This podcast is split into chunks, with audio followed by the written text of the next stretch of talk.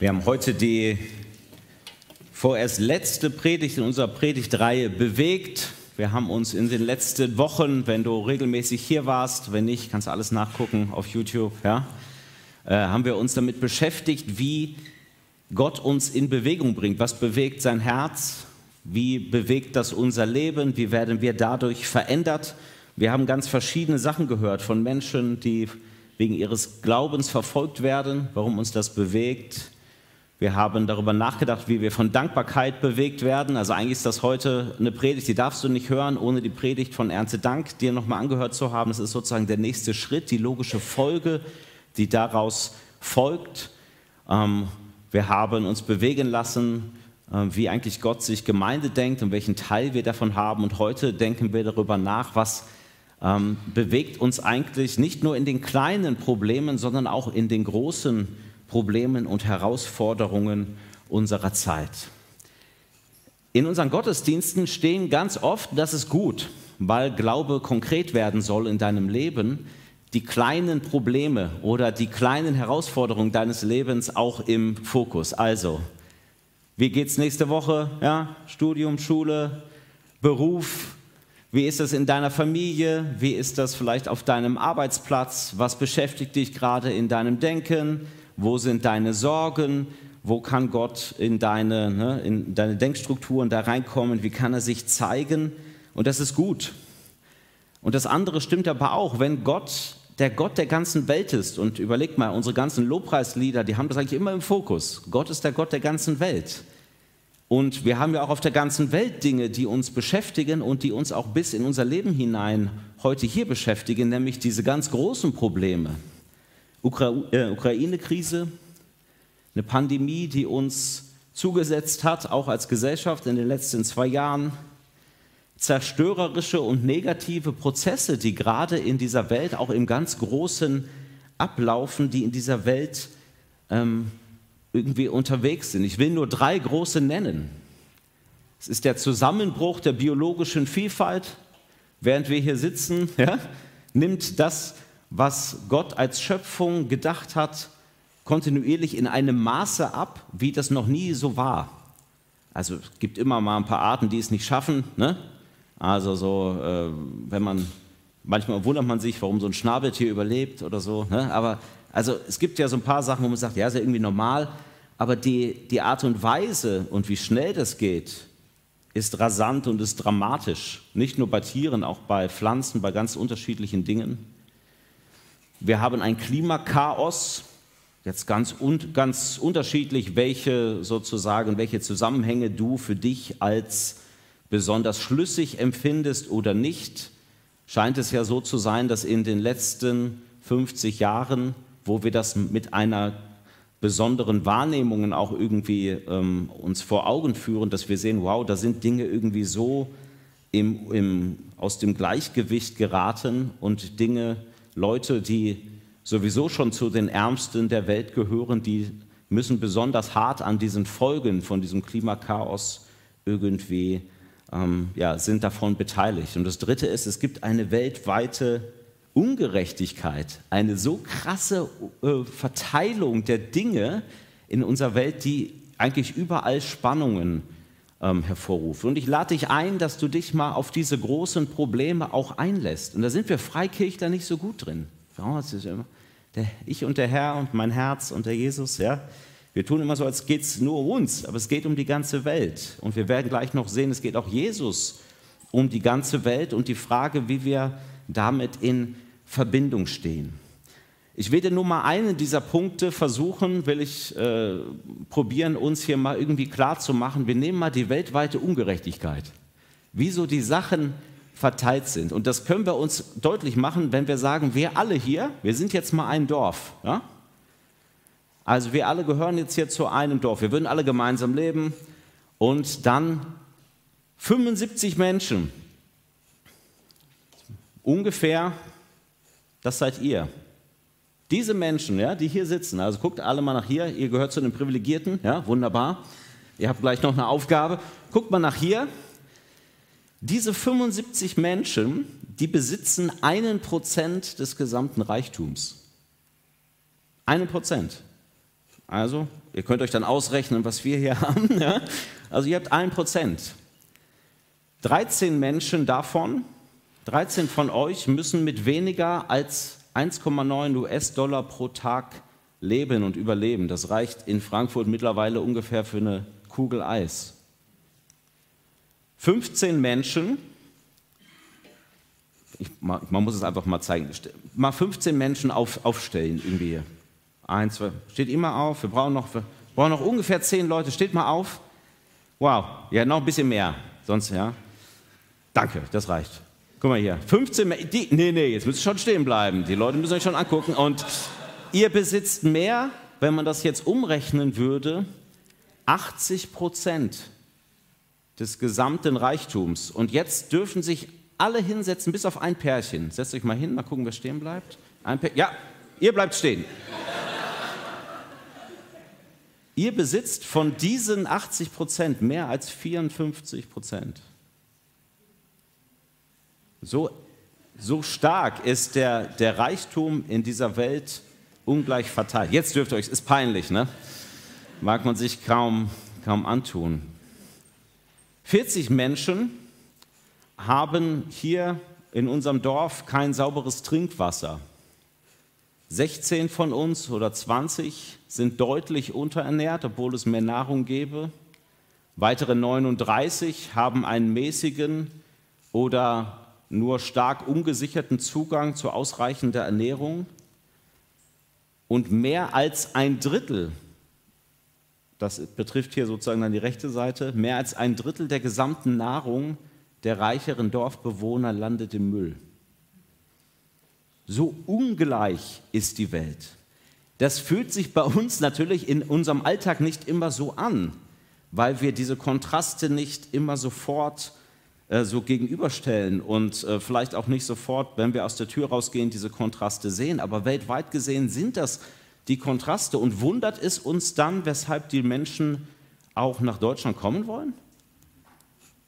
Würdest du, wenn du die Wahl hättest und wenn du sagen würdest, wie kann ich meiner Familie Perspektive geben, was würdest du tun, wenn du in einer solchen Welt leben würdest? Also ich will euch einladen, einfach mal diese Ungerechtigkeit und diese Sachen miteinander äh, mal wirken zu lassen und auch zu merken, wenn wir heute über dieses Thema reden, Nächstenliebe, auch die Art und Weise, ist es nicht auch Nächstenliebe, wenn wir uns um die Schöpfung, um diesen Planeten kümmern? Warum? Wenn wir ganz konkret uns auch dafür einsetzen, dann geht es auch ganz konkret den Menschen, die bisher schon viel Ungerechtigkeit erleiden, auch besser. Und dieses Thema ist ja nicht neu. Dieses Thema ist schon ja, ganz lange, es gibt kaum eine Doku, die du nicht sehen kannst, ja, mit vielen auch sehr alarmierenden und zum Teil auch gerechtfertigten ja, ähm, Szenarien, die gemacht werden. Und trotzdem ist es so, dass das Ganze kauft das, kauft das nicht, macht das, macht das nicht, dass uns das kaum mehr erreicht. Dass wir gar nicht sagen, oh ja, stimmt, da muss ich mir ganz viel, sonst eher wie, ach stimmt, muss ich auch noch machen. Ja? Da muss ich auch noch mal einen Tag hinkriegen und muss irgendwie aufpassen, dass ich ja, auf der Arbeit mich gerade durch den Tag hechle und dann abends noch die großen Probleme der Welt lösen. Also wir haben so eine Tendenz, dass wenn wir jetzt uns die großen Dinge angucken, dass uns das sofort erschlägt und dann sagen, oh, dann lasse ich lieber die Finger davon, aber das müssen wir nicht. Ich glaube, es ist besser zu überlegen, was hat Gott eigentlich damit zu tun und was hat auch der Glaube, an den wir als Christen glauben und wenn du noch auf der Suche bist, an den du gerne glauben solltest. Warum hat das etwas mit diesem Thema zu tun? Also welches, man kann auch fragen, was hat eigentlich Gott jetzt mit dem Ganzen zu tun? Welches Verhältnis hat er denn zu dieser Welt, in der wir tagtäglich leben? Und je nachdem, wie du das Verhältnis Gottes zu seiner Welt bestimmst, hast du auch eine gute Blaupause dafür, wie du sagen kannst, ja stimmt, wie sollte ich mich denn gegenüber der Schöpfung, gegenüber diesen Dingen verhalten? Und es gibt drei Blickwinkel, die oder drei Weltanschauungen, die eigentlich dein Denken prägen können. Das ist stark vereinfacht. Es gibt natürlich wie immer, hat es bestimmt ein Amerikaner ausgedacht, ja. Also es gibt nur drei Optionen. Nummer eins, drei Grundansichten der Welt. Die erste ist, die ist egozentrisch. Der Mensch ist oben, je nach Gesellschaftsform steht der Mann oder die Frau oben, ja, ist aber austauschbar, aber irgendwer muss über den anderen herrschen, muss Druck ausüben und äh, wir haben alles unter uns. Diese Welt ist uns gegeben wie einfach eine Ressource. Eine Ressource, um uns, ja, um uns das zu geben, was wir brauchen, um uns glücklich zu machen. Die Welt ist eine Ressource, die muss genutzt oder ausgenutzt werden, ähm, ist da, um unsere Bedürfnisse zu stillen, als Einzelne, als Gesellschaft, unser Wachstumsdenken, unseren Drang immer weiter zu expandieren.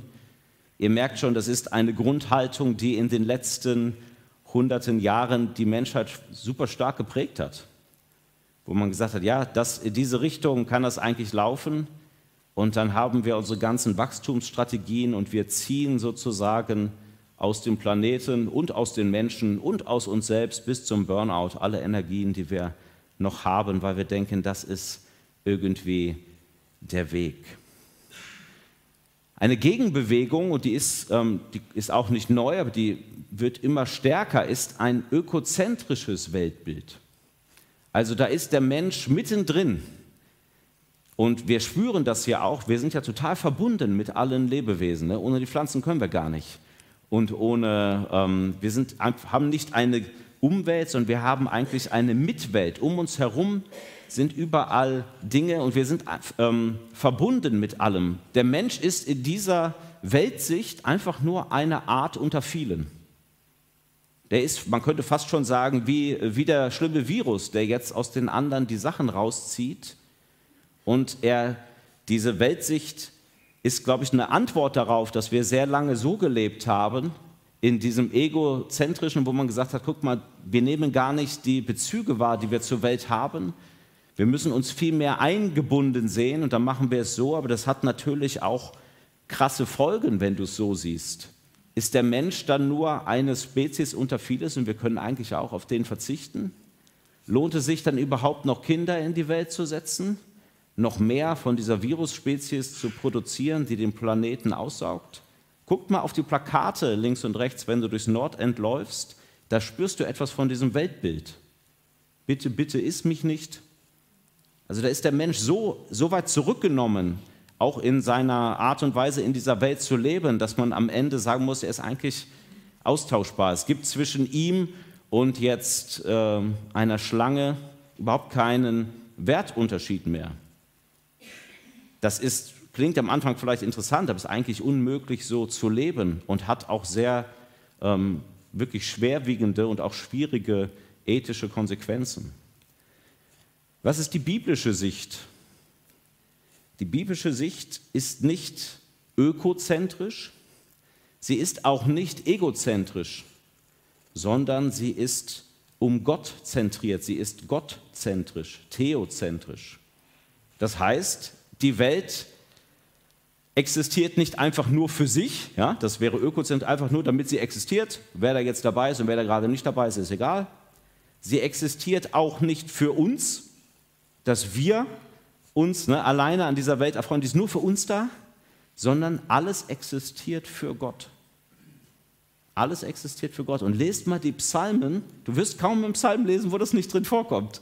Wow, alles existiert für Gott. Alle Kreaturen, die Fische, die Vögel, die Bäume, der Mensch, alles. Alles ist für Gott da. Alles soll sich um ihn drehen. Es existiert für für Gott und der Mensch hat eine besondere Rolle. Er ist der Diener, der Bewahrer und auch der Herrscher, also der in einer guten Art und Weise Einfluss ausübt in dieser Welt, in dieser Welt. Das ist das, was wir, wenn du in die Schöpfungserzählungen in Genesis hineinschaust oder auch während durch die ganze Bibel hindurch sehen kannst. Nur ein paar Beispiele. Psalm 24, die Erde und alles, was darauf lebt, das ist viel, gehört dem Herrn. Alles. Jede Wiese, jeder Baum, jede Kastanie, die dir auf den Kopf fällt, ja, alles gehört dem Herrn. Der ganze Erdkreis samt seinen Bewohnern. Und der Herr, Gott, nahm den Menschen und setzte ihn in den Garten Eden, damit er ihn bebaute und bewahrte. Also das heißt, wir haben von der Bibel her die Möglichkeit, die Welt anders wahrzunehmen, zu sagen, ja, die Welt ist voller ähm, ist total aufeinander abgestimmt, aber sie ist nicht um ihrer selbst willen da, sondern sie ist für Gott da. Und du siehst auch von in der ganzen Bibel vom Anfang bis zum Ende einen Gott, der sich proaktiv, aktiv um seine Schöpfung kümmert. Den Psalmen, wir haben das an ähm, Erntedank daran gedacht, gibt es diese Verse, wo es heißt, Gott macht seine Hand auf und er füttert. Von ihm her leben seine Geschöpfe. Also Gott ist in Verbindung mit seiner Schöpfung und er will, dass es ihr gut geht. Gott hat diese physische Welt, die du siehst, die hat er geschaffen und der gegenüber ist er treu, um sie kümmert er sich und er hat über sie gesagt, sie ist sehr gut. Und er hat den Menschen hineingesetzt in diese Schöpfung mit einem Auftrag. Es gibt zwei große Aufträge in der Bibel. Der erste ist, seid gute Herrscher in dieser Welt. Mit Herrscher ist eben nicht Tyrann gemeint, sondern mit Herrscher ist gemeint, genau wie ein König, ein guter Herrscher ist, ein Hirte, jemand, der in einer guten Art und Weise regiert. Das ist übrigens ein Wort, was sich durchzieht bis zum letzten Buch der Bibel. Sagt, alle Menschen, die Gott lieben, die werden in Gottes neuer Welt was machen? Was werden die machen? Wer weiß es? Die werden herrschen. Da ist es wieder. Auf eine total gute Art und Weise. Die werden in der richtigen Art und Weise ihren Einfluss ausüben. Wir haben eine Position von Gott bekommen. Hier, das wird hier schön, finde ich, deutlich, wo gesagt wird, ich gebe euch diesen Auftrag. Und Jesus wird später sagen, ich gebe euch noch einen Auftrag, geht hin zu allen Menschen und macht alle Menschen zu meinen Jüngern. Lehret sie halten, was ich euch geboten habe, tauft sie auf den Namen des Vaters, des Sohnes und des Heiligen Geistes.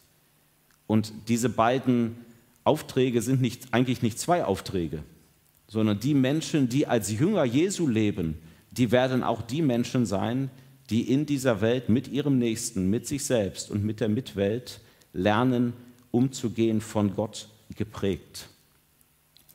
Ich stelle mir das so vor, wenn wir wirklich aufgerufen sind, gerade als Christen den Gott zu lieben, folgt dann nicht daraus, dass wir die Schöpfung auch lieben. Also ich bin ja mit dem Schöpfer per Du. so verrückt. Sollte ich dann nicht auch mit mich um das kümmern, was ihm wichtig ist, was er, worum er sich auch kümmert? Nimm nur mal diesen, das höchste Gebot, von dem Jesus spricht, und denk bei dem Wort Herr auch an den Schöpfer. Du sollst den Herrn, deinen Gott, das heißt den Schöpfer, lieben. Mit ganzem Herzen, mit deiner ganzen Seele, mit all deiner Kraft, mit deinem ganzen Verstand und deinen Nächsten wie dich selbst. Also du sollst auch für die Dinge, die Gott an dieser Stelle wichtig sind, ähm, ganz da sein und überlegen, wie kann ich da diese Liebe, die ich zu Gott habe, ganze Kraft, ganzer Verstand, wie kann ich die zum Ausdruck bringen?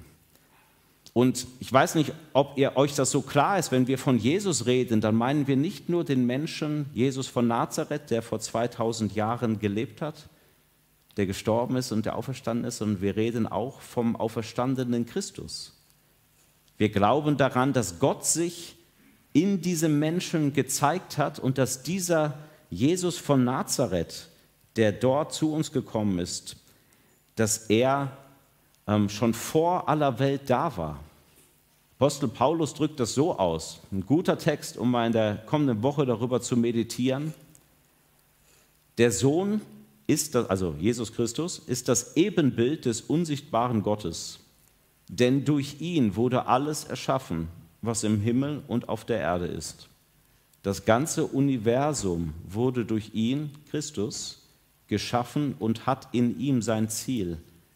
Er war vor allem anderen da und alles besteht durch ihn. Also nicht nur sozusagen, wenn wir an Gott als Schöpfer und Vater denken, haben wir diesen Bezug zur Schöpfung. Wir haben ihn genauso, wenn wir an Gott als in seinem Sohn Jesus Christus denken. Auch er war schon da vor aller Schöpfung. Auch durch ihn besteht alles. Und alles meint alles. Und du hast genauso den Bezug zur Schöpfung durch den Geist Gottes, der am Ende der Lebensatem, den du an ganz vielen Stellen in dieser Welt auch immer wieder spüren kannst, wie die Bibel das nennt. Wow, so ist Gott verbunden mit dieser Welt. Und wenn wir Gott lieben, dann werden wir auch mit dieser Schöpfung, in der wir leben, in, eine, ähm, ja, in ein Verhältnis treten, was Gott und was ihm angemessen ist. Denn Gott hat die Welt geliebt. Damit ist natürlich jeder Mensch gemeint. Damit ist aber auch diese Schöpfung gemeint. Damit ist auch das gemeint, was um dich herum ist. Und die Frage ist also, habe ich, wenn ich Gott liebe, habe ich dann nicht eigentlich auch eine Liebe für diese auch ganz physische Welt um mich herum? Die katholische Theologin, ähm, die heißt Ingeborg Gabriel, sie hat einen äh, Vortrag gehalten über ähm, den Klimawandel und da hat sie gesagt über den Klimawandel, der Klimawandel schreit nach dem neuen Menschen. Man kann eigentlich noch ersetzen oder ergänzen, die großen Krisen unserer Zeit, die schreien nach dem neuen Menschen. Die Pandemie, die schreit nach dem neuen Menschen. Der Ukraine-Krieg und dass du jetzt dich, obwohl du es dir eigentlich leisten kannst, deine Heizung ein bisschen mehr runterdrehst. Nur aus Solidarität. Ja? Nicht, weil du frieren willst, will ja keiner. Das schreit irgendwie, das Denken, was man da braucht, schreit nach einem neuen Menschen. Wie sieht der Mensch aus? Ein Mensch der Demut, nach Ingeborg Gabriel, ein Mensch, der teilen kann, ein Mensch der Dankbarkeit und ein Mensch der Liebe. Wisst ihr, wer das ist? Das ist der neue Mensch in Christus. So handeln kann man nur, wenn das Herz von Grund auf verändert ist, wenn wir das durch Jesus Christus machen können. Ein Mensch werden, der von ihm bestimmt ist. Lies dir mal die Frucht des Geistes durch, Galater 5, was alles wachsen soll in einem Menschen, der sich so richtig, der mal sein Herz aufmacht für den lebendigen Gott. Wow! Friede, Freude, Geduld, Sanftmut, Selbstbeherrschung, das ist genau das, was wir jetzt brauchen. Die großen Krisen dieser Welt, die brauchen Menschen, die sich zu Jesus Christus halten und die ihr Herz von ihm verändern lassen und die dann aufgrund dieser Herzenshaltung auch ein verändertes Leben führen. Da, wo sie sind, in ihrer Gesellschaft, auf ihrer Arbeit und auch ähm, in diesen großen Dingen, die uns umgeben. Also sind wir da, wenn eigentlich die großen Krisen nach diesem neuen Menschen schreien, willst du sagen, ja, ich will der Mensch sein. Und das, wir feiern gleich Abendmahl, weil wir wissen, wir können der neue Mensch gar nicht sein ohne Jesus. Sonst bleiben wir nur bei Appellen. Sei demütig. Teil. Sei jetzt dankbar. Es geht nicht. Aber wenn Gott es macht in dir, dann geht es durch Jesus Christus und seinen Geist. Also lassen wir uns bewegen. Ich denke, die meisten würden sagen, ja, aber wir haben auch Fragen. Wir leben auch nicht in einem luftleeren Raum. Wir sind nicht die Ersten, die darüber diskutieren. Wir sind auch nicht die, ähm, die Ersten, die sich darüber Gedanken machen. Und wir haben auch eine eigene Geschichte, gerade vielleicht als Freikirchen. Vielleicht haben wir auch gerade bei dem Thema, wenn es jetzt um Schöpfung geht und all diese Dinge, ach, jetzt wird es alles hier so grün. Da haben wir so, ähm, haben wir ein paar Fragen in uns. Und ich will auf die vielleicht auch eingehen. Wir sagen, ja, okay, ich will mich auch um die Welt kümmern. Bleiben wir jetzt mal bei der Welt, ne, bei der Schöpfung. Gerade um den Nächsten kümmern ist schon klar, aber jetzt so um die Welt, ja. Ist das nicht alles auch, ist das nicht, nicht ewig? Also steht nicht auch in der Bibel, dass irgendwann ein neuer Himmel, eine neue Erde kommt? Und äh, ist das dann überhaupt klug, ja, da jetzt besonders viel rein zu investieren? Ich hatte mein, ein erstes Gespräch ein Lehrgespräch als junger Pastor. Ich habe angefangen als Jugendpastor und irgendwann nahm mich mal ein reiferer Bruder zur Seite und er sagte, wir müssen reden. Da weißt du schon, oh, das sind schwere Gespräche. Ja? Hast du vorher schon so Bauchschmerzen und denkst, oh, was kommt da jetzt? Ne? Und da haben wir uns da äh, im Beisein des anderen Pastors ungefähr eine Stunde lang gestritten. Und es ging eigentlich um die Frage, sagte ja, er hat es am Ende auf den Punkt gebracht, David, guck mal, ich sehe das so. Wir sind alle in so einem Schiff und das Schiff rast auf den Abgrund zu und unsere eigentliche Aufgabe ist es, ganz viele Menschen in die Rettungsboote zu bekommen. Und du sagst mir jetzt, äh, wir, sollen, ähm, wir sollen das Deck schrubben.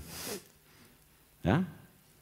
Je nachdem, welches Bild du hast vom vom Ende der Welt und auch wie sehr du das nicht übereinbekommst mit der Fürsorge für diese Schöpfung, umso hat, es ist nicht unwichtig, aber es hat einfach, es ist zweitrangig und in dem Maße, wie es zweitrangig ist, fällt es eben auch hinten runter und dann muss man auch nichts machen. So. Also das ist kein Thema so wirklich für uns. Und ähm, kann jetzt nicht alles dazu sagen, weil ich glaube, egal welche Meinung du hast, auch ähm, wie du dir sozusagen das Ende der Welt irgendwie vorstellst, wirst du in dieser gleichen Spannung lebst du eigentlich tagtäglich, dass du in etwas investierst, was nicht ewig ist und trotzdem dadurch deine Liebe zu Gott und deine Fürsorge zum Ausdruck bringst. Wer glaubt, dass er ewig leben wird? Na, also jetzt, sorry, sorry, körperlich, äh, jetzt mit dem Körper, sorry, sorry, war kein, ging, ging schon so vor. Sorry. Ich meinte, wer glaubt, dass er, äh, ne, ich sag mal, jetzt abgesehen davon, Jesus kommt jetzt nicht vorher wieder, ja, äh, und so, alles geht zu seinem biologischen Werkgang, wer glaubt, dass der Körper nicht ewig leben wird, den er gerade so hat? Okay. Wer glaubt, wer glaubt, dass es eine gute Idee ist, deshalb nichts mehr zu essen, um diesen Verfall jetzt noch ein bisschen zu beschleunigen und schneller beim Herrn zu sein? Wer glaubt, dass das ein Jesusmäßiges Verhalten ist? Und wenn wir es doch schon mit unserem Körper nicht machen, warum sollten wir es dann mit der ganzen Schöpfung machen? Warum sollten wir dann nachtreten und nochmal extra ausbeuten, damit alles dann schnell ein Ende hat und der Herr die neue Welt macht? Macht keinen Sinn. Es ist genau andersrum, dass Jesus sagen wird, so wie ihr mit eurem Körper umgegangen seid, und so wie ihr mit dieser Welt umgegangen seid, das hat Ewigkeitswert. Das ist etwas, was bleiben wird. Vielleicht sagst du aber auch, ho, ho, ho, wir predigen dann nicht mehr das Evangelium, die Vergehung der Sünden, sondern pflanzen nur noch Bäume und bohren Brunnen. Das ist auch so eine Angst von Leuten. Ich habe die nicht, aber äh, damals in meinem Gespräch äh, kam die doch ziemlich doll raus. Also ist das wirklich so, wenn man das, das Evangelium, wie die Bibel das beschreibt und auch die Folgen, die die Bibel selber nennt. Was haben die Leute gemacht, nachdem sie sich zu Jesus bekannt haben? Sie haben geteilt, was sie haben, haben sich mit den Armen verbündet, sie haben Geld gesammelt für Leute, die in Not waren, sie haben sofort angefangen, für eine Welt sich einzusetzen, die dem Shalom Gottes entspricht, und zwar mit allen Mitteln, die sie hatten, und zwar in alle Bereiche, in die sie hineingreifen konnten. Von den frühen Christen wird berichtet, dass sie ganze Dörfer voller Sklaven freigekauft haben. Ja, haben einfach zusammengelegt und gesagt, wir schenken diesen 100 Leuten die Freiheit. Wir kaufen die frei. Das Evangelium, an das wir glauben, ist ein Evangelium des Friedens für alle Lebensbereiche. Jesus ist nicht nur Herr deiner Sünde, sondern Jesus ist auch Herr über all das andere und er will, dass Menschen in diesen Frieden hineinkommen. Und das heißt, es ist eigentlich gar kein Gegensatz wir predigen weiter das Evangelium zur Vergebung der Sünden. Und wenn die Sünden vergeben sind, dann wird sich das Verhältnis, wie du lebst, mit deinen Mitmenschen, mit der Mitwelt und mit dir und mit Gott, wird sich ändern. Und ich habe diese Sorge ehrlich gesagt nicht. Leidet das Evangelium, wenn Menschen, die Jesus lieben, nicht nur die Welt, ihren Wohlstand, das Easy Living lieb haben oder den Gott, der alles teilt? Leidet das Evangelium, wenn Christinnen und Christen auf den Friday for Future Demos dabei sind und in einer Bewegung, die viel von Angst und Hoffnungslosigkeit geprägt ist, auf den Schöpfer und auf Jesus Christus hinweisen? Leidet da das Evangelium? Leidet das, wenn du dich bis in dein Alltagsverhalten, bis in die Frage, was du kaufst oder nicht kaufst, fragst, what would Jesus do? Leidet da das Evangelium drunter? Leidet das, wenn wir mit anderen zusammen fähig werden, auch unsere Sünde gegenüber dem Planeten, ist ja auch eine Sünde gegenüber Gott dann, wenn wir uns dessen bewusster sind? Es ist nicht eher ein Anknüpfungspunkt mit den Menschen, auch wieder über Dinge zu reden, die nicht gut laufen, weshalb wir auch Versöhnung brauchen mit uns selbst, aber vor allem mit dem Schöpfer und mit unserer Schöpfung. Also, ich glaube nicht, dass es dem Evangelium schadet, genau andersrum. Ich denke, es ist wie der Apostel Jakobus sagt, da wo wir ernst machen mit unseren, ähm, mit unseren Taten, dann werden Menschen auch sehen, wow, Gott kann wirklich bis in die Menschenherzen einen neuen Menschen verändern und einen neuen Menschen schaffen.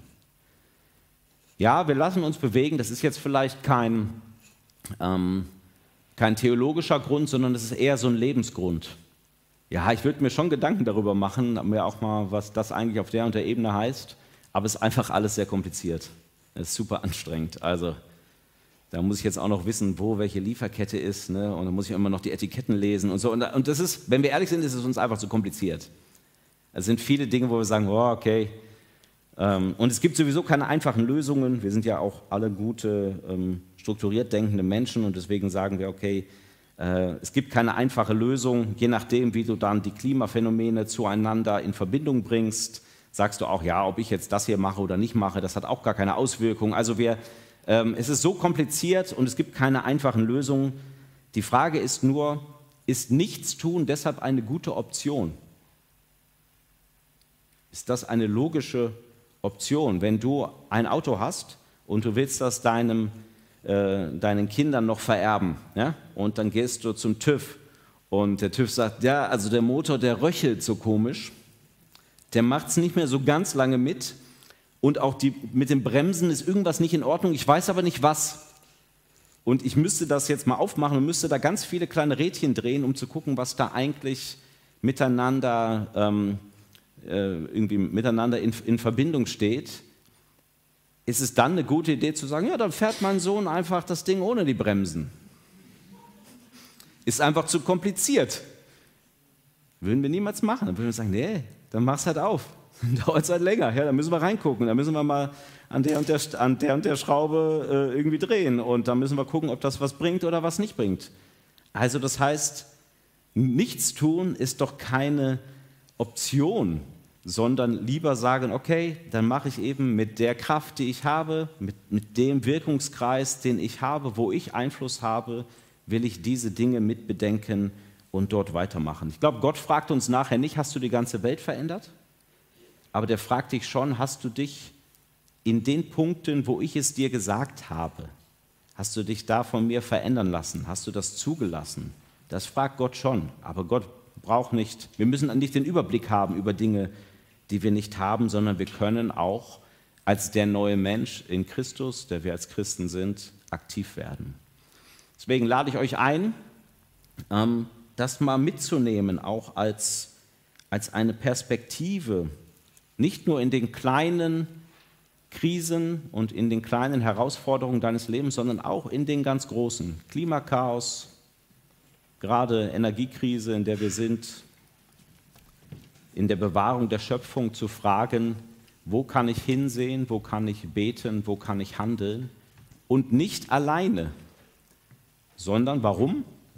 Weil es einen liebenden, dreieinigen Gott gibt, der gerecht und fürsorglich mit seiner Schöpfung und auch mit den Armen in der Welt umgeht. Ein Thema, das zieht sich durch die ganze Bibel, dass diese, gerade die Armen und die ungerecht Behandelten, dass die Gott besonders am Herzen liegen. Und weil wir diesen Gott kennen, weil wir diesen Gott lieben, können wir auch sagen, dann, wo ich kann, will ich hinsehen, will beten und wenn Gott es mir schenkt, will ich auch handeln. Amen. Nächste Lied ist nicht ganz, äh, vielleicht nicht ganz bekannt, aber es bringt das zum Ausdruck, dass Gott diese Welt gemacht hat und ähm, dass wir diesen, an diesen Gott glauben und dass das unser Leben prägt.